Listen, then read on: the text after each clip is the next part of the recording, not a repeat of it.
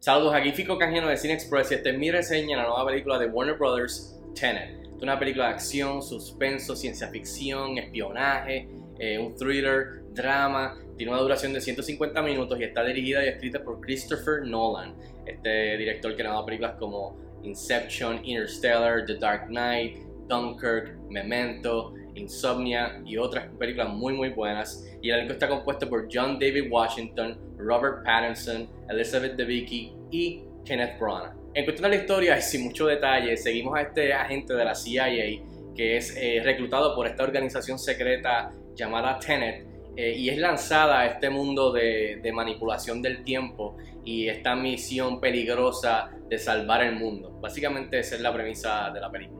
Pero rápido el grano, ¿qué tal está Tenet? Por fin pude ver esta película, una de las películas más anticipadas de este año con todo lo que está pasando. Eh, soy bien fan del trabajo de Christopher Nolan y me gustó la película, me gustó, eh, me la disfruté, pero creo que no está al nivel de otras películas como Dunkirk, Inception, Interstellar, The Dark Knight, no está ahí arriba con su mejor trabajo, eh, así que por eso diría que está lejos de su mejor trabajo. Eh, pero entre las cosas que me gustaron, entre las cosas positivas y que sí funcionaron para mí, es eh, la película es una película de ciencia ficción mezclada con este thriller de espionaje. Y eso me gustó, me gustó que él nos dio una película tipo 007 James Bond mezclada con cosas de Interstellar, cosas de Inception, cosas de Dunkirk, cosas de Memento. Eh, o sea, sabemos que él siempre ha estado, o sea, inspirado en explorar el tiempo, o sea, el tema del tiempo y lo hemos visto en otras películas de él y aquí lo, lo, lo intenta de otra manera eh, a través de este thriller de espionaje internacional. Y eso me gustó y lo aplaudo, aplaudo las agallas, el riesgo en tirarte a hacer algo que, que, que tratar de, de, de, sobrepasar lo que, o sea, sobrepasar y mejorar lo que ya tú hiciste en otra película, pero de otra manera. Eh, así que aplaudo eso, me gustó ese, esa, esa mezcla. Esto es una película bien sci-fi, bien brainy, estamos hablando de cosas como el Temporal Pincer Movement, estamos hablando de The Algorithm, estamos hablando de manipulación del tiempo, de entropía invertida, o sea, son cosas bien sci-fi, bien heavy brainy, yo diría. Eh, así que eso me lo disfruté, me, me gustó todo ese aspecto. Es una película, yo creo que es la película más compleja de Nolan hasta el momento, es la película más ambiciosa de Nolan hasta el momento, así que nuevamente le aplaudo el intento y le aplaudo que trató de hacer este tipo de película para, para, para los fans. Así que esas son algunas de las cosas que me gustaron. Me gustó mucho la banda sonora de Ludwig Göransson, eh, muy buena a través, muchos mucho, muchos sonidos al revés, jugando con lo del tiempo. Eh, me encantó Robert Pattinson, eh, que pienso que debió ser el líder en esta película, aunque pues después cuadran otras cositas ya al final. Pero para mí ese fue el personaje que más resaltó, el más que me llamó la atención, esta, esta vibra y energía de misteriosa que tenía su, su, su, personaje, así que Robert Pattinson creo que hizo tremendo trabajo, no tan solo en lo físico, sino en, lo o en, el personaje, en el diálogo, en la relación con, con el personaje de, del protagonista, así que me gustó mucho también eso. Por supuesto, tengo que mencionar toda la acción, la coreografía, lo que mientras está yendo para adelante, otras cosas están yendo para atrás. Todo eso me encantó. Estoy loco por sentarme a ver cómo lo hicieron, eh, porque estoy, bien curioso, eh, especialmente Nolan, que es alguien que se dedica a, que los efectos y la acción sea práctica, sin uso de CGI. Así que estoy loco por ver eso. Eh, la coreografía, las peleas, la acción. O sea, los set pieces de acción, tirando a James Bond, todo eso me gustó un montón. Y regresando a lo brainy, lo sci-fi y, y, lo complejo que es, eh, como todo al final cuadra.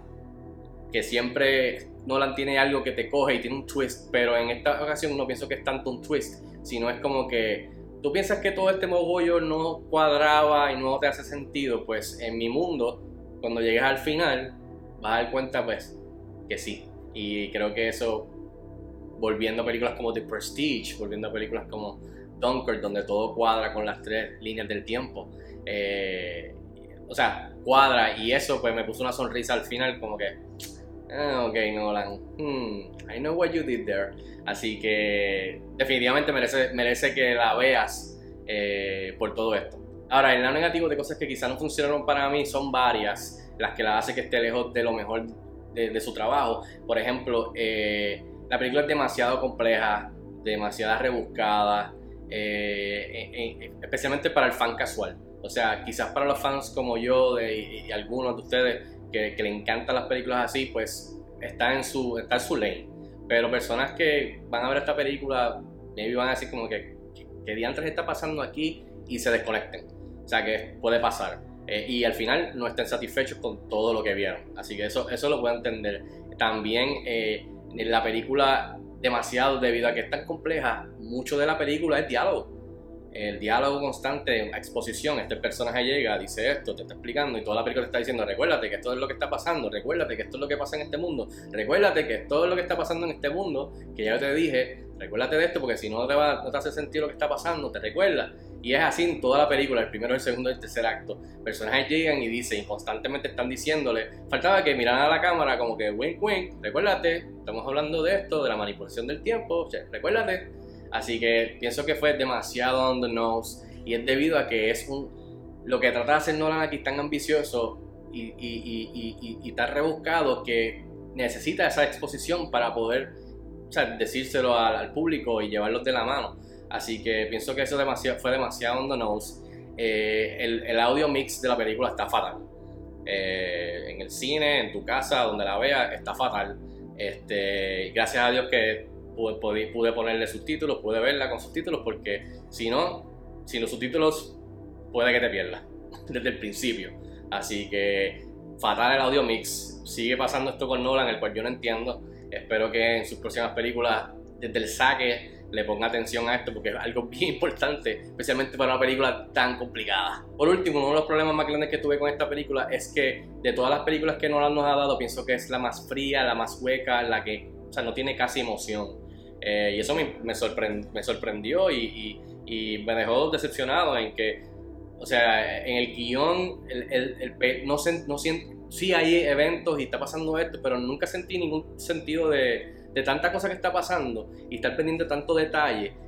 yo no sentí ningún cierto tipo de peligro, de ansiedad, de estrés, de, de, estar envuelto en la historia de que, ok, o sea, hay que salvar el mundo, esto, por, por esto, las motivaciones, la inspiración de los personajes me parecieron, este, y eso fue uno de los problemas, el guion eh, carece de corazón, de emoción, los personajes, el personaje principal de John David Washington, eh, ese, ese, ese, ese actor es bien carismático en esta película por eso digo, Robert Pattinson para mí debió ser el lead. Este, Elizabeth Debicki hace lo que puede, Kenneth Branagh como villano fue... Eh, pero todos los demás personajes fueron como que, ok, aquí estoy, exposición, bye. Aquí estoy, exposición, bye. No me, agarré, no me agarró ninguno. No me agarró ninguno y para una película sobre salvar el fin del, el fin del mundo hay que salvar, ahí tiene que haber, tengo que agarrarme de alguien o me tengo que agarrar de un peligro que existe, que me sienta de verdad este, en peligro con, con, los, con, los, con los personajes.